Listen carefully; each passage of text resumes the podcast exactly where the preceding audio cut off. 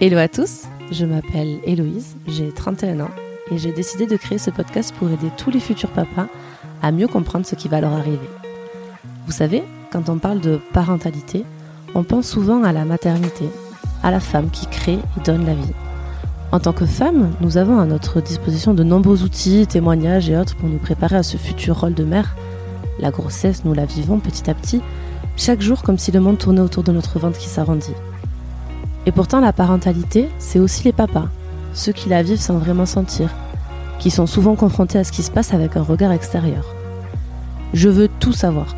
Comment vous vous êtes préparé, comment vous avez vécu l'arrivée de votre enfant, ce que vous regrettez et surtout ce que vous n'oublierez jamais. Alors ici, on se dit tout. C'est un recueil de témoignages qui, je l'espère, vous guidera plus sereinement vers ce nouveau rôle de papa, dans lequel je suis sûre vous allez assurer. Parce qu'il faut se le dire, en 2021, les papas, ils déchirent.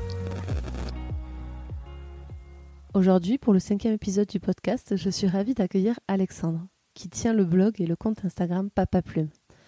Alexandre est un papa engagé qui a œuvré pour le prolongement du congé paternité mis en place depuis ce mois de juillet 2021. Mais il est également l'auteur du livre Je ne m'attendais pas à ça. Un livre confidence où Alexandre nous raconte son histoire avec la parentalité, comment il a découvert le plus beau rôle de sa vie et les débuts de l'aventure avec sa fille Ambre. C'est un ouvrage sincère, drôle, émouvant que je vous conseille pour vous préparer au mieux à l'arrivée de votre enfant. Pour cet épisode, nous avons abordé l'histoire d'Alexandre et Marianne, leur préparation pendant la grossesse, l'arrivée de leur fille et le postpartum, puis plus concrètement la nécessité de cet allongement du congé paternité, le combat mené pour faire avancer les choses et la vision d'un père pour que chacun se batte aujourd'hui pour faire respecter ses droits. Je te souhaite une très bonne écoute. Salut Alexandre. Salut Héloïse. J'espère que tu vas bien. Écoute, ça va, un peu fatigué, mais, euh, mais ça va. Et toi? Écoute, euh, impeccable. Je suis très très très contente de te recevoir euh, sur le podcast aujourd'hui, donc tout va bien de mon côté.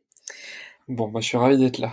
est-ce que tu peux, par te présenter rapidement pour les auditeurs qui ne te connaîtraient pas, euh, nous dire un petit peu euh, qui tu es, euh, ce que tu fais et notamment pourquoi est-ce que tu es mon invité aujourd'hui. Ça marche. Alors, bah, du coup, comme tu l'as dit, je m'appelle Alexandre, j'ai 34 ans, je suis le hum, papa d'une petite Ambre qui a deux ans et demi et bientôt le papa d'un petit garçon qui est prévu pour août et je suis dans, la, dans ma vraie vie, je travaille dans une grande entreprise et je suis cadre et à côté, je suis l'auteur du blog Papa Plume et d'un livre euh, qui s'appelle Je ne m'attendais pas à ça, qui est sorti chez Larousse en début d'année. Et j'ai œuvré pour l'allongement du, du, congé paternité. Donc je suis très content parce que la, la mesure vient de passer là. Donc à partir du 1er juillet, les papas auront droit à 28 jours de congé paternité. Voilà. Et oui, ce qui est, euh, on espère le, le, début de le début de l'avancement de quelque chose de nouveau euh, pour pour la place des papas. Exactement. Du coup, ensemble, on va parler un petit peu de, de, bah, de ce dont tu parles dans ton livre, parce que moi, je, je l'ai lu, je l'ai adoré, et je, vraiment, je l'ai dévoré, et je l'ai passé à, à, mon conjoint pour qu'il puisse en profiter aussi. Euh, on va revenir un petit peu sur, euh, sur euh, avant l'arrivée de d'Ambre, mmh. à savoir euh, dans votre couple, comment est arrivé euh, le désir d'enfant Est-ce que ça a été un désir de ton côté? Est-ce que ça a été une envie euh, de ta femme? Non, c'était c'était partagé. je pense qu'on a bien on a bien vécu notre aventure tous les deux avant d'avoir Ambre, puisqu'on s'est connus en 2000. 10 ou 2011, je me ferais tuer euh, si elle m'entendait, est-ce que je me souviens pas exactement, mais euh, en gros, on a quand même fait plusieurs années, on était tous les deux, on a, on a beaucoup voyagé, on a fait la fête, euh, donc voilà, on a, on a bien vécu en couple et à un moment, en fait, est venu naturellement l'envie d'avoir un bébé. pendant notre, en fait, c'est pendant notre voyage de noces que que l'envie est plus ou moins venue. on s'est marié en 2016 on a fait un mini tour du monde après euh, l'année d'après en 2017. On est parti au Pérou, en Polynésie. Enfin, on est parti six semaines. On a fait un voyage incroyable. Et euh, à ce moment-là, on s'est dit, bah voilà, c'est le moment de. Ce serait chouette quoi d'avoir un bébé. Et du coup, on a on a engagé les grandes manœuvres. Quoi. ok. Et alors, du coup, raconte-nous comment ça s'est passé, cela, le, début de l'aventure. Bah, le début de l'aventure était un peu compliqué parce que Marianne a fait deux fausses couches. Euh, du coup, du coup, euh, vraiment, euh, vraiment pas facile parce que surtout là, les deux en fait difficiles parce qu'on on se projette, on commence déjà à s'imaginer la chambre. Enfin bon, c'est voilà. Et du coup, quand quand on s'aperçoit que que non, en fait, ça va pas, ça va pas le faire, c'est hyper hyper difficile. Et du coup euh, quand Marianne m'a annoncé qu'elle était enceinte d'Ambre et qu'elle m'a dit non mais cette fois c'est bon elle elle y croyait déjà moi c'est vrai que j'ai j'ai j'ai pris un petit peu de recul quoi. Je me suis pas engagé tout de suite parce que j'avais pas envie de revivre euh, ce que j'avais déjà vécu quoi. D'accord. Donc tu as attendu vraiment la fin du premier trimestre pour pouvoir te dire euh, là c'est bon j'ai attendu non en fait j'ai attendu la première écho où j'ai entendu le cœur battre. D'accord. Voilà je me suis dit ah ouais si un cœur si, un cœur il se passe quelque chose quoi. Ouais enfin c'est bon. On n'est jamais sûr hein. pendant une grossesse jusqu'au bout il peut se passer des, il peut se passer des trucs. Mais euh, en tout cas c'est à partir de ce moment-là où j'ai commencé vraiment à me projeter quoi. D'accord. Et alors du coup euh, c'était dès le début euh, c'était l'écho de datation j'imagine? C'était je sais ouais ça doit être l'écho de datation ouais. c'était vraiment la, la première écho quoi et je m'attendais pas du tout à. Non, non, c'était la deuxième. C'était la deuxième. C'était la deuxième parce que la première, on a, j'avais rien entendu et ça devait être celle-là l'écho de datation et j'étais encore très méfiant et ça devait être la deuxième où là j'ai entendu le cœur battre. Ouais, c'est ça, c'était la deuxième. J'ai entendu le cœur battre et là je me suis dit, waouh, c'est un truc de fou quoi. Enfin, le, c'est mon mon bébé fait la taille d'une graine de sésame en gros et euh, il y a un cœur qui bat quoi. Et j'ai trouvé ça stupéfiant et, euh, et en sortant du cabinet, je me, je me suis dit ouais donc en fait on attend vraiment un bébé quoi. Drôle de sensation. Et est-ce que tu, est-ce que tu, tu te souviens de comment tu as vécu le début de la grossesse, le premier trimestre euh, euh? Oui, bah, le premier trimestre, en fait, c'est, il, est, il était assez compliqué parce que Marianne était très malade. elle faisait que vomir, elle était crevée. Euh, et du coup, du coup, j'étais surtout là pour la soutenir un peu comme je pouvais ça reste très impalpable parce que le ventre a pas encore grossi, donc finalement c'est encore qu'une idée quoi.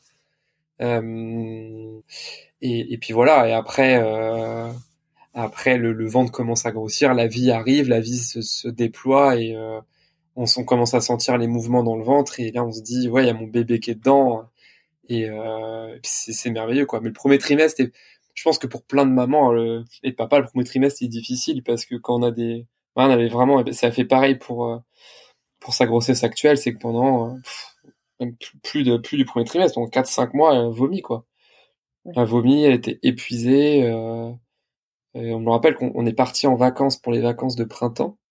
Euh, en plus, elle a une maison, une super jolie maison dans le sud, sur une île et tout. Voilà, et en fait, elle restait enfermée dans sa chambre, euh, sans bouger dans le noir, quoi. Parce que sinon, c'était trop difficile pour elle. Ok, donc pas facile. Donc après, euh, une fois que la, que la grossesse s'est installée, euh, vous avez participé tous les deux à la préparation de la naissance?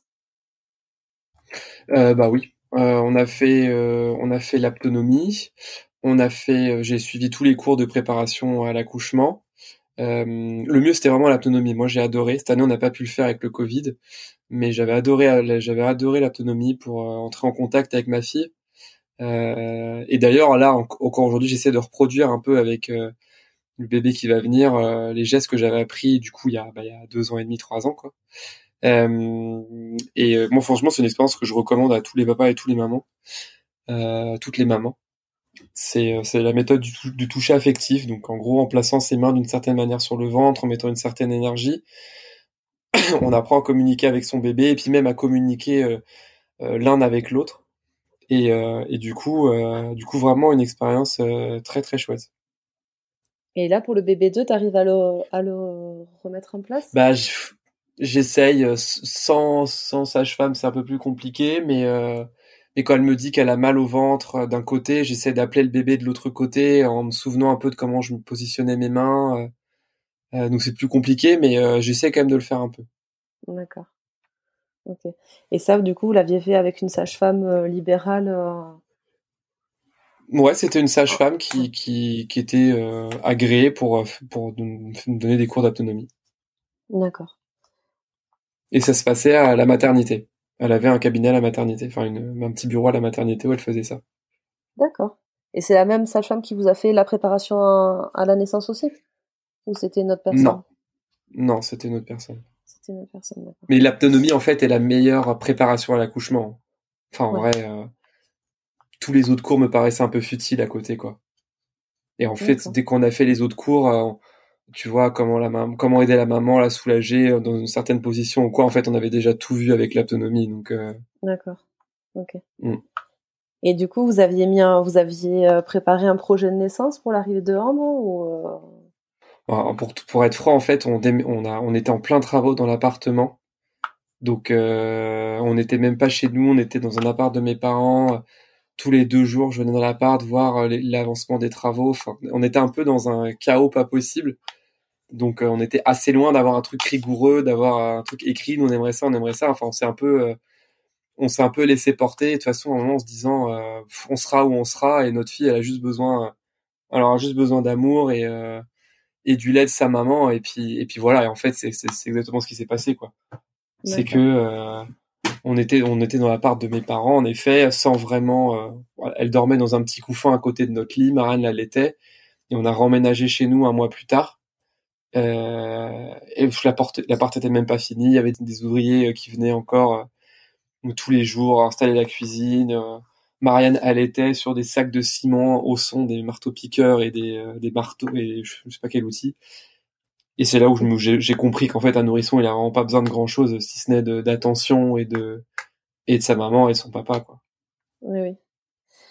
Et euh, bon du coup si on revient un tout petit peu en arrière le, le à la fin de la grossesse le jour J est-ce que tu peux nous raconter euh, nous raconter un petit peu comment ça s'est passé l'arrivée euh, l'arrivée de Ambre l'accouchement?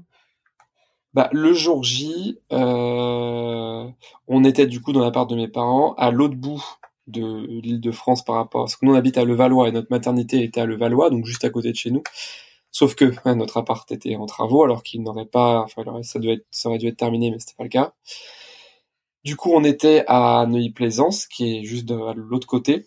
Et donc moi mon stress c'était de me dire euh, si Marianne perd les os euh, genre à 6 ou 7 heures du matin, on va se retrouver en plein embouteillage, ça va être l'horreur. Et en fait, elle a perdu les os à 4 heures.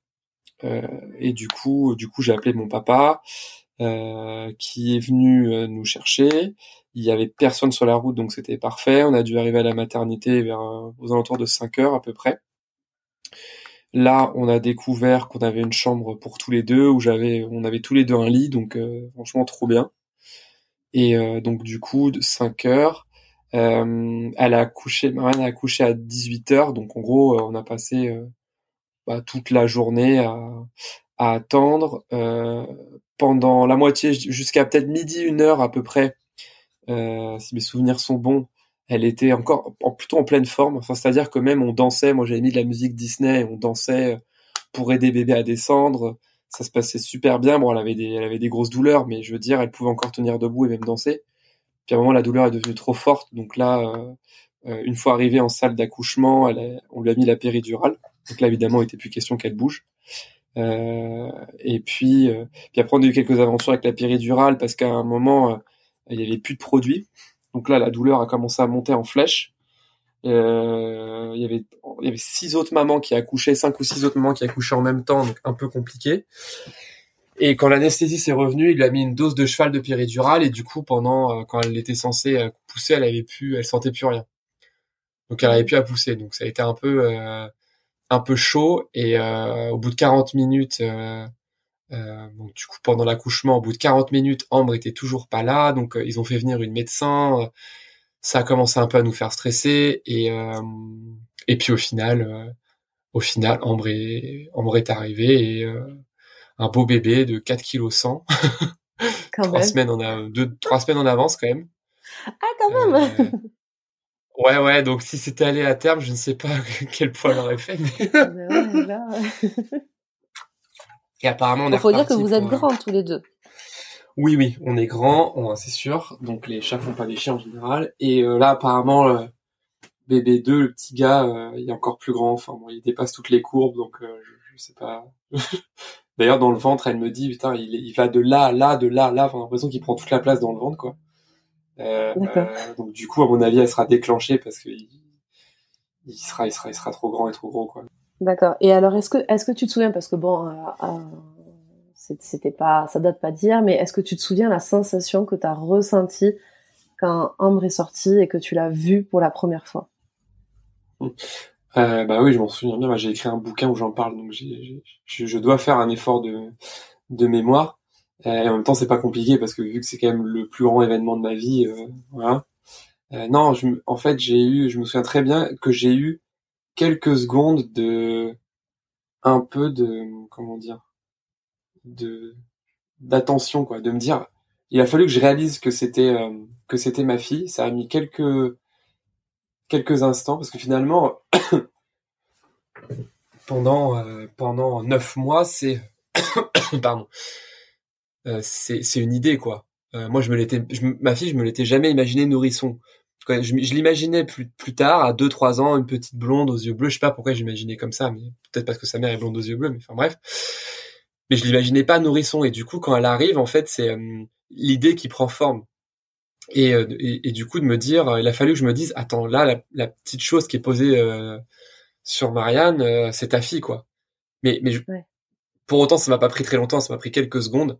Et une fois que j'ai intégré euh, cette idée que c'était ma fille, bah là, c'était incroyable, quoi. Je, bah, je l'ai respiré, euh, je l'ai touché, je l'ai, elle avait une peau, euh, une peau d'un nourrisson, c'est un truc de, de fou, quoi. Enfin, c'est y a rien de plus doux au monde.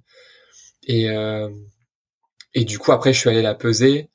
Euh, j'ai bugué quand j'ai vu les 4 kilos et quelques. Euh, après, je l'ai prise en peau à peau. Non, mais le, premier peau à peau avec son bébé, c'est un truc aussi, euh, c'est inouï. C'est, on peut jamais l'oublier, quoi. C'est des sensations qui restent gravées dans la mémoire et dans la peau et dans le cœur. Et, euh, et non, non, pour moi, ça a été une, ça a été foudroyant, quoi. Enfin, ma fille, je l'ai aimée euh, tout de suite, euh, ben, immensément, profondément et et bon, mm. je, sais pas si je l'aime encore plus aujourd'hui. Évidemment, l'amour se développe, j'apprends à la connaître, mais je l'ai, j'ai vraiment aimé immensément dès le, les premiers instants, quoi. D'accord. Et puis après, ça a été, euh, bah, viscéral chez toi. Ouais, ouais, ouais, ça a été viscéral. Euh... Puis après, bah, la, ouais, le premier pot à pot, la, la première nuit. Euh, nous, on a eu des soucis avec euh, l'allaitement parce que le lait mettait beaucoup de temps à monter et du coup, Ambre a perdu pas mal de poids. Elle a perdu jusqu'à 12% de son poids. Alors bon, elle partait de haut, donc du coup, on n'était pas forcément euh, inquiet. Quoique si, hein, moi j'étais quand même un peu, enfin, on était quand même un peu inquiet parce qu'au-delà de 10%, les médecins commencent à te dire ah bah faudrait passer au biberon, machin, machin, alors que Marianne n'avait pas du tout envie de passer au biberon pour pas que ça casse sa démarche d'allaitement. Ouais. Et en fait, ce qui nous a aidé, c'est un petit dispositif d'aide à l'allaitement que nous a donné une, euh, une sage-femme, qui est une sorte de petite, petite seringue, une petite pipette avec un, un bout un peu mou. Et en fait, pendant que Marianne lui donnait le sein, donc il n'y avait pas grand-chose qui sortait, moi, je lui donnais euh, du lait que me donnaient euh, du coup les, les sages-femmes, et je lui glissais du coup le lait pendant qu'elle tétait. Et comme ça, au moins, on s'assurait qu'elle avait quelque chose dans le ventre. Et c'est ce qui a fait qu'on a pu sortir de, de la clinique parce qu'il voulait, du coup, il voulait nous garder comme on parlait du poids, il voulait pas nous laisser sortir. Puis à un moment, le poids s'est stabilisé grâce à ce qu'on lui donnait et du coup on a pu sortir. D'accord. Oui, vous l'avez un petit peu complémenté euh, pour le début et puis après ça. Ouais. Ça c'est. Et puis après, en fait, là, une fois que la montée de lait c'est faite, euh, après on a, c'était parti quoi, mais euh, on l'a un peu aidé au début. Ouais. D'accord. Et alors du coup, une fois que vous avez eu le droit de rentrer de la maternité, comment ça s'est passé le postpartum, la répartition? Vous aviez anticiper quelque chose, bah, malgré le fait que vous soyez en travaux, euh, contexte un peu euh, particulier, le cocon, euh, j'imagine, n'était pas. Si, parce qu'on était, on était dans un, dans la part de mes parents qui, qui, était refait à neuf, donc on était, franchement, on était bien. En plus, mes parents, du coup, trop sympa, avaient pris un Airbnb. Enfin, je vais pas faire tout le détail du contexte familial, mais du coup, ils avaient pris un Airbnb pour être à côté de chez nous, enfin de là où on était du coup qui était chez eux ouais. Et euh, et du coup il passait euh, il passait tout le temps pour nous aider. Bon moi j'ai eu que 11 jours de congé paternité plus les trois jours de naissance donc euh, c'était quand même pas grand chose mais je l'avais je l'ai complété avec avec des congés payés donc enfin fait, j'ai réussi à me débrouiller pour être là à peu près une dizaine de jours au début. Après, je suis retourné travailler peut-être deux, deux semaines, un truc comme ça. Ensuite, je suis retourné en congé euh, paternité euh, pendant peut-être trois semaines, un truc comme ça. Euh, et, euh, et, non, on a eu, on a eu beaucoup d'aide de la famille, heureusement, parce que moi, quand je suis retourné travailler, Marianne était quand même crevée de son accouchement. puis bon, c'est pour ça aussi que je me suis engagé pour le congé paternité, c'est parce que c'est pas à la maman de tout ça, tout assumer, quoi. Donc, euh, donc non, non, ça a été. Euh, moi, franchement, a posteriori, j'en garde que des bons souvenirs parce que même le déménagement, j'ai une image du, du, du dans notre appart, mais lunaire. Enfin, on, je avec, est avec notre bébé qui doit avoir trois semaines, avec nos deux chats, nos cartons, nos valises, euh, mes parents qui sont là pour nous aider, mon oncle, et on arrive. Et en fait, il y avait encore 15 ouvriers dans l'appart, alors qu'ils m'avaient dit que ce serait bon. Il n'y avait pas de cuisine. La chambre d'Ambre, enfin, qui était censée être sa chambre, c'est un atelier de menuiserie, enfin le truc vraiment mais mais insensé. Donc j'ai poussé la, la colère de ma vie et puis en se bougeant un peu finalement on a, on a réussi à emménager tant bien que mal. Et ce qui est très drôle c'est qu'on recommence cette année parce qu'on déménage en août. Alors quand que, que le petit va arriver en août. Donc on aime bien quand même donner le bâton pour se faire battre nous. Vous avez le goût du challenge. Euh, ouais non mais c'est ça. Mais cette année je crois que c'est encore plus challenging quoi parce qu'on accouche dans le sud. Parce que mes parents du coup ont fait construire une maison dans le sud donc on va chez eux on accouche dans le sud. Et euh, en fait on va signer l'appart plus ou moins quand elle est censée accoucher. Donc on va le faire à distance ou qu'il y a des travaux à faire dans la nouvelle maison. Enfin bon bref ça, va être un ça va être un délire aussi. Mais bon on l'a fait une fois. On, va pouvoir le faire on le fera deux fois. Mais en tout cas pour rendre euh, euh, non moi j'ai essayé d'être présent vraiment au maximum. Même quand j'ai repris le travail je, je, je, rentrais je hyper tôt pour pour venir m'occuper d'Ambre pour faire les machines pour faire à manger. Enfin voilà, j'ai essayé de m'investir au maximum. Et puis quand Marianne était tout seul en journée, bah, il y a mes parents qui passaient, il y a ses sœurs qui passaient, ses parents qui passaient aussi. Donc euh, on a quand même été bien entourés, heureusement, parce qu'accueillir un bébé, c'est pas rien quoi. Et oui. Et du coup, donc euh, ton nouveau rôle de père, euh, ça s'est fait naturellement au fur et à mesure de. Ouais. Bah, je l'ai embrassé tout de suite en fait mon rôle de père. Tu vois, dès la maternité euh, dès, dès par exemple le premier bain à la maternité, c'est j'ai dit bah c'est moi qui, qui le fais, j'ai envie de le faire, donc euh, j'ai tout de suite mis mes, mes mains dedans. J'ai bon j'avais j'avais super peur euh, de la noyer et en même temps je savais au fond de moi que ça arriverait pas quoi. Euh, par une sorte de confiance instinctive, dire non je vais pas je vais pas noyer ma fille. Et depuis c'est moi qui lui donne, qui la lave tous les jours, enfin tous les jours, qui la lave en tout cas, c'est moi qui m'en occupe depuis qu'elle est née quoi. Donc non, j'ai tout de suite pris mon rôle euh, hyper au sérieux avec beaucoup de beaucoup d'envie, beaucoup d'amour et euh, voilà. Et depuis ça s'est pas démenti. C'est moi qui l'amène chez sa nounou, c'est moi qui vais la chercher. Euh, on a une relation hyper forte quoi. Ok, du coup en fait c'est suite à, cette expérience-là que toi tu t'es dit il faut que je m'engage sur un allongement du congé paternité parce que en fait c'est c'est c'est pas possible. Ouais. ouais. exactement. En fait ça vient mon engagement il vient vraiment de de l'expérience que j'ai vécue, quoi. Moi, de me dire, mais attends, je, parce que je suis retourné au boulot au bout de deux semaines, même si je suis retourné après en congé paternité. Et, euh, et en fait, ça m'a paru, ça m'a paru complètement fou, quoi.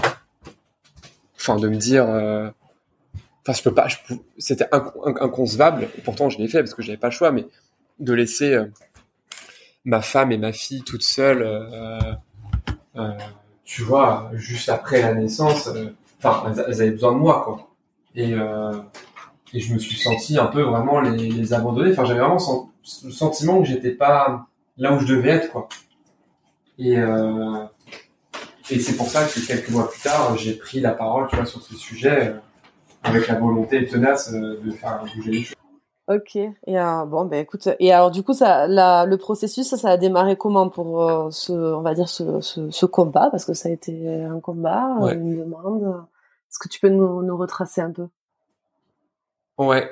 Bah déjà, euh, quand ma fille est juste un peu après la naissance de ma fille, j'ai créé du coup Papa Plume parce que ça n'existait pas euh, avant qu'elle naisse.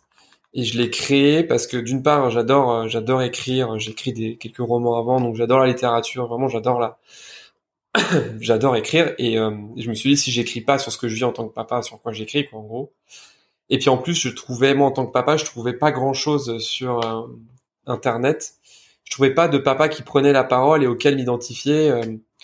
Euh, il y avait beaucoup de choses autour des mamans, mais, quasiment rien autour des papas. Et donc du coup, je me suis dit, bah ça pourrait être chouette que, que en tant que papa, je prenne la parole. Donc à la base, euh, Papa Plume, c'était pas c'était pas du contenu engagé, c'était vraiment plus raconter ce que ce que je vivais moi en tant que papa.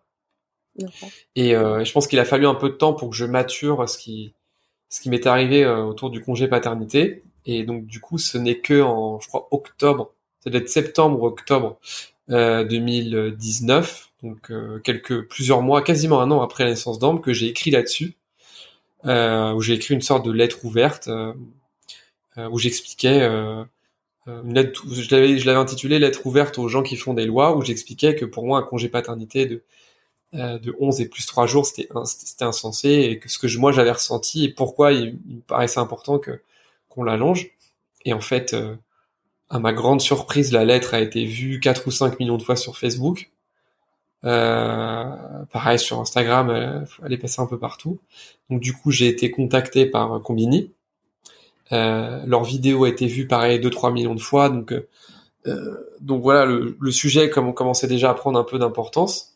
Ensuite, j'ai été contacté par, euh, je sais plus par quel papa, si c'est Tristan ou Pascal, mais euh, c'est un, papa aussi qui, est présent aussi sur, euh, sur les réseaux sociaux, pour me dire, écoute Alex, on est en train de réfléchir à une tribune euh, autour du congé paternité pour la fête des pères, machin. Donc ça, ça devait être en peut-être mars-avril 2020.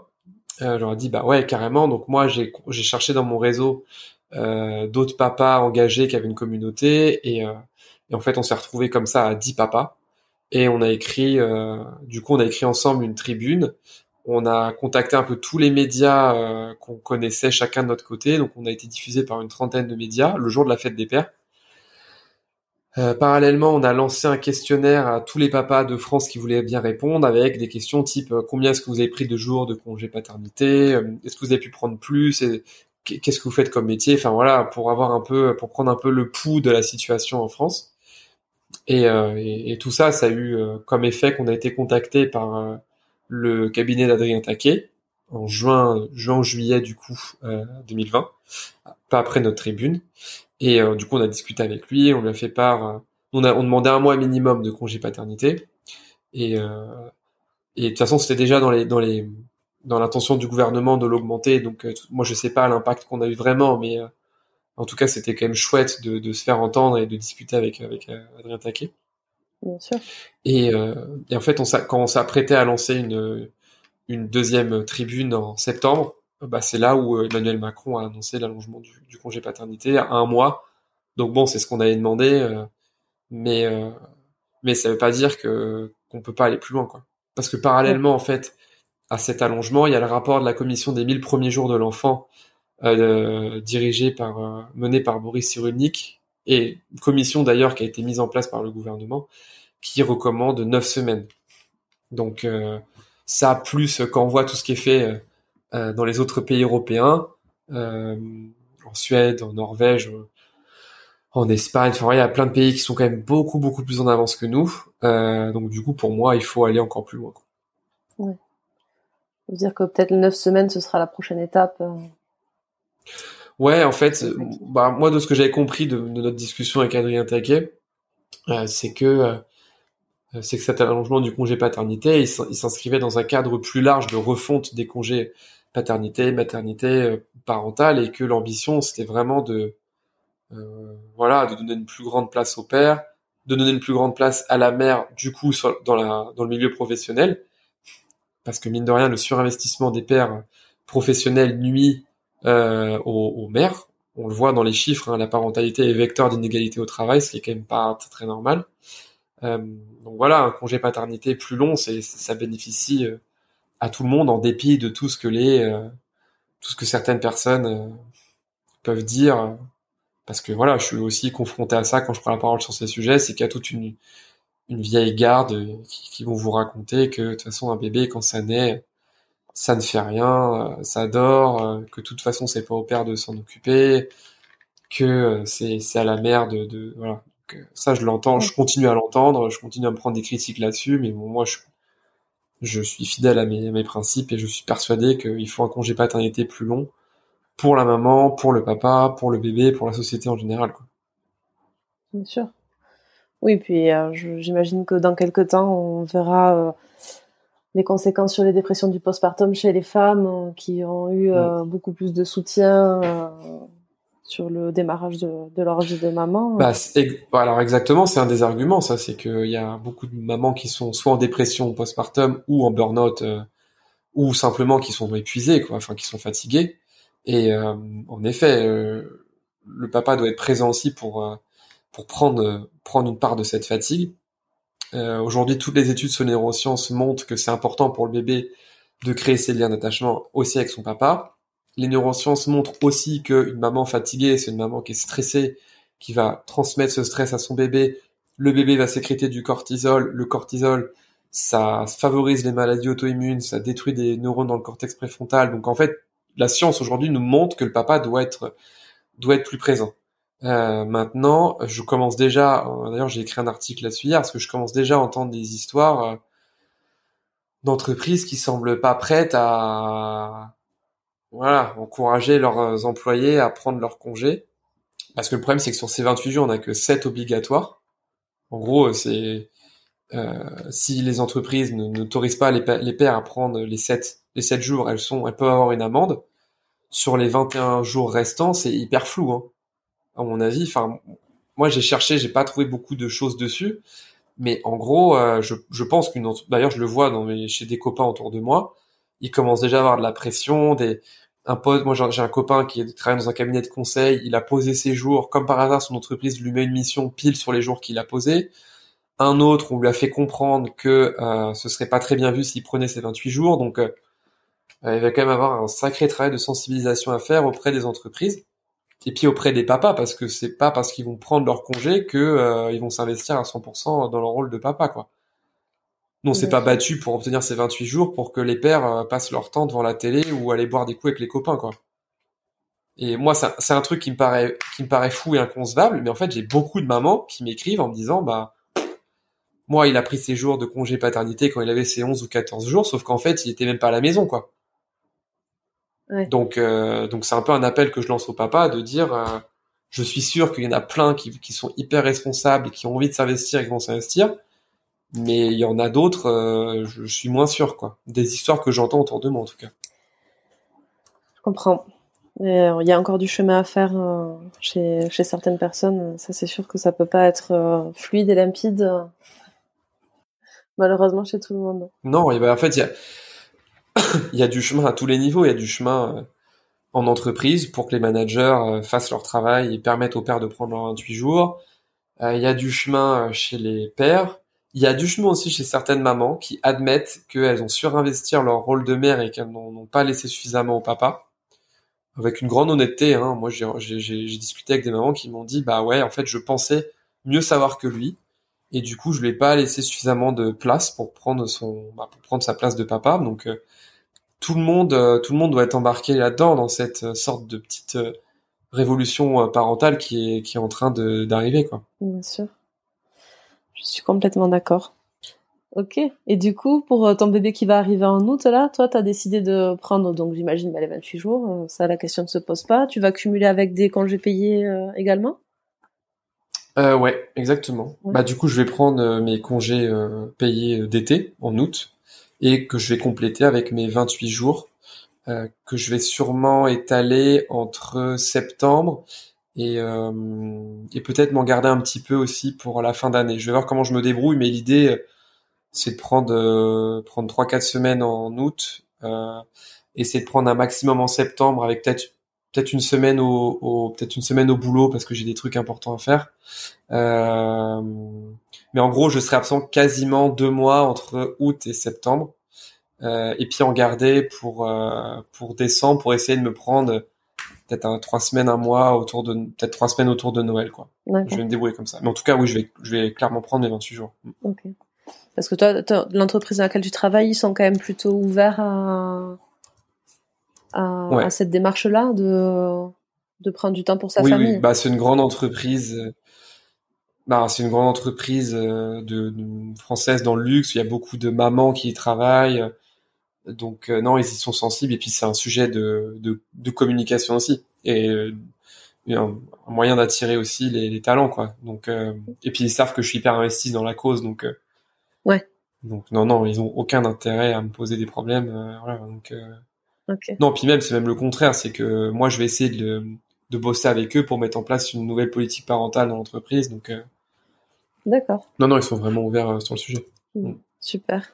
Ok, bah écoute, en tout cas, c'est c'est super euh, tout ce qu'on a abordé là par, rapport au, congé paternité.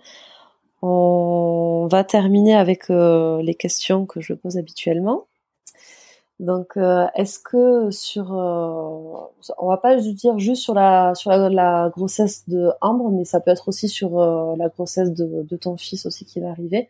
Est-ce qu'il y a quelque chose que tu regrettes Ça peut être une mauvaise rencontre, un conseil qu'on t'a donné, quelque chose, tu vois que qui s'est passé et a posteriori qui qui fait que que tu regrettes. Bah, je regrette qu'on soit en pleine pandémie et que euh, j'ai pas pu assister à toutes les échos, quoi. Ah Parce que euh, j'avais adoré assister à toutes les échographies d'Ambre et là, j'en ai loupé la moitié, quoi. Parce que j'avais pas le droit d'y assister. Donc ça, évidemment, c'est un c'est un énorme regret. Bon, maintenant, euh, la situation est. J'ai perdu personne avec cette maladie. j'ai pas perdu mon boulot, donc bon, je relativise aussi. Mais c'est vrai que c'est pas la même grossesse qu'en temps normal, quoi. Ça, c'est clair. Ouais, je comprends. En termes d'investissement de, grossesse, quand on est le, le coparent euh, et qu'on n'a pas le bébé dans le ben, ventre, oui, ça doit être. Euh, et je, je sais très bien. Nous, on a vécu pas la même chose, donc euh, je sais très bien de quoi tu parles. Ouais. Euh, et du coup, sur une note beaucoup plus gaie, quel est, quel serait euh, le souvenir inoubliable que tu as euh, sur toute cette expérience de, de papa Vraiment le truc. si, si on devait retenir qu'une seule chose? c'est dur. Hein. Un souvenir. Franchement, je suis quasi. Je sais pas si je, En fait, tous les moments que je passe avec ma fille sont vraiment sont pour moi incroyable. Euh, le jour où elle a dit papa pour la première fois, enfin toutes les premières fois en fait, le, ses premiers pas, la première fois qu'elle qu'elle a dit papa, l'accouchement, la première fois que je l'ai que je l'ai rencontré, son premier pot à pot. Euh, mais mais mais rien que le fait, tu vois, le simple fait d'aller la chercher ce soir chez sa nounou, en fait, c'est c'est c'est juste un, bonheur incroyable pour moi. Tu vois, quand, quand je sonne et qu'elle la porte s'ouvre et que oh mais juste court et se précipite dans mes bras, c'est un truc, euh, euh, c'est une joie qui est indéfinissable et que que jamais j'aurais pu imaginer avant de devenir papa. Donc je je, peux pas te donner euh, un un truc. C'est juste que tous les jours en fait, je suis trop content d'être. Je, je, peux te donner. Ah, c'est marrant, mais ça c'est un peu l'humain quoi. C'est que je peux te donner les moments les plus horribles que j'ai vécu, les plus difficiles ça, j'en ai des hyper précis en tête. mais des moments, des... Bah, ouais, non, mais toi, je suis sûr que c'est pareil, tu vois. Oui. Je, peux te dire le jour où elle a failli, on a cru qu'elle s'étouffait, que c'était horrible. Le jour où je l'ai foutu la tête dans un panneau, que j'ai couru aux urgences. tu vois, j'ai des trucs vachement précis en tête comme ça. D'ailleurs, j'invite les gens à lire ton livre parce que. Ouais, dans le livre, j'en parle. c'est très, très, très bien raconté. on a presque l'impression d'y être. Mais des moments, euh, moi, j'y étais de plein pied, je peux dire. Et euh, non, non, mais des moments, euh, des, des, moments de joie, en fait, j'en ai tellement. Alors, il y en a qui sont plus extraordinaires que d'autres. La, la, la naissance, un moment qui te foudroie. Le, le, le jour où elle a dit papa, euh, où j'ai compris qu'elle disait papa, pareil, ça m'a renversé. le, voilà, toutes ces petites choses là. Mais en fait, après tous les jours, en fait, et puis ça évolue tellement vite à cet âge-là. Enfin, j'ai l'impression qu'en fait, parfois, son cerveau, il se reboot pendant la nuit et euh, tu vois, le je sais pas, le soir, elle baragouine, on comprend rien parce qu'elle est fatiguée, machin. Le lendemain, j'ouvre sa porte et là, elle va me faire une phrase. C'est Victor Hugo, quoi. oui, je vois très bien. Donc en fait, chaque, c'est super marrant. Et euh, donc du coup, non, le quotidien a une telle source de de d'émerveillement que c'est, je peux pas vraiment ressortir un moment. C'est plus, euh, je suis juste trop content de voir ma fille au réveil, trop content d'aller chercher le soir. Et en même temps, parfois aussi trop content de la coucher le soir. On ne va pas se mentir. oui. D'ailleurs, je me suis demandé comment, parce que le, le livre, je m'attendais pas à ça. Tu l'as écrit pendant Mm. le confinement? Ouais, le premier. Et c'est, on, vrai on bon fait comment pour être en télétravail avec un enfant à la maison et écrire un livre? En écrivant un livre? Ouais. Euh, je l'ai écrit surtout le week-end, euh, où en fait euh, on s'organisait. Tu vois, par exemple, je m'occupais d'Ambre le matin, euh, Marianne prenait le relais l'après-midi. Euh, tu vois, donc euh, en gros, euh, tu vois, je sais pas, si Ambre faisait sa sieste entre euh, 13h et 16h, Marianne prenait après. Moi, j'avais quand même des bonnes plages d'écriture, quoi. Enfin, dis-toi que le week-end, on n'avait rien à faire, on pouvait pas sortir. Bah oui. oui. Donc, euh, en fait, bon, euh, j'arrivais quand même à écrire euh, facile 7-8 heures le week-end, quoi. D'accord. Donc, pendant ses siestes, Marianne prenait le relais. euh, donc, euh, non, non. Franchement, ça a été assez simple l'écriture de ce livre pour moi, au final. En tout cas, euh, moi je l'ai adoré et je le conseille à tout le monde parce que euh, vraiment ça. Enfin, comme je te disais, euh, on a l'impression, on a l'impression d'être presque vos amis en fait avec Marianne à la fin. On a envie de de vous rencontrer tous les deux et et voilà ce que ce que tu fais, ce que tu partages au travers de ton livre, euh, c'est sincère, c'est hyper bien écrit et vraiment. euh, voilà. Ouais, c'est super gentil. Merci beaucoup. je le recommande vivement. Mais écoute, je suis très contente euh, de t'avoir eu aujourd'hui en tant qu'invité sur le podcast. J'espère vraiment que ce mois de juillet 2021 n'est que le début de toute l'aventure du congé paternité et que et que peut-être la prochaine étape ce sera neuf semaines, mais bon, voilà. Et On verra. Écoute, c'est déjà une belle première étape. On va pas cracher sur la soupe. bien sûr, bien sûr. Et ça doit être le prélude à quelque chose de- de- d'encore mieux, en effet. Ouais. Et merci beaucoup de m'avoir invité. J'étais, j'étais ravi de participer. Voilà, c'était le témoignage d'Alexandre, dont la fin de l'enregistrement s'est malheureusement perdue dans le téléchargement. J'espère qu'il vous aura plu et inspiré. Je t'invite, futur papa, future maman, à t'abonner à son compte pour suivre les conseils engagés d'un papa moderne impliqué dans sa parentalité. Si tu es arrivé jusqu'ici, tout d'abord, merci beaucoup. J'espère que cet épisode t'aura plu. Donc maintenant tu sais ce qu'il te reste à faire. N'hésite pas à t'abonner et mettre 5 étoiles sur Apple Podcast. Et suis-moi sur Instagram pour connaître la sortie du prochain épisode. At Hello Hello, le podcast. J'ai hâte de vous retrouver très vite. Je vous embrasse très fort et rappelez-vous, en 2021, les papas, ils déchirent.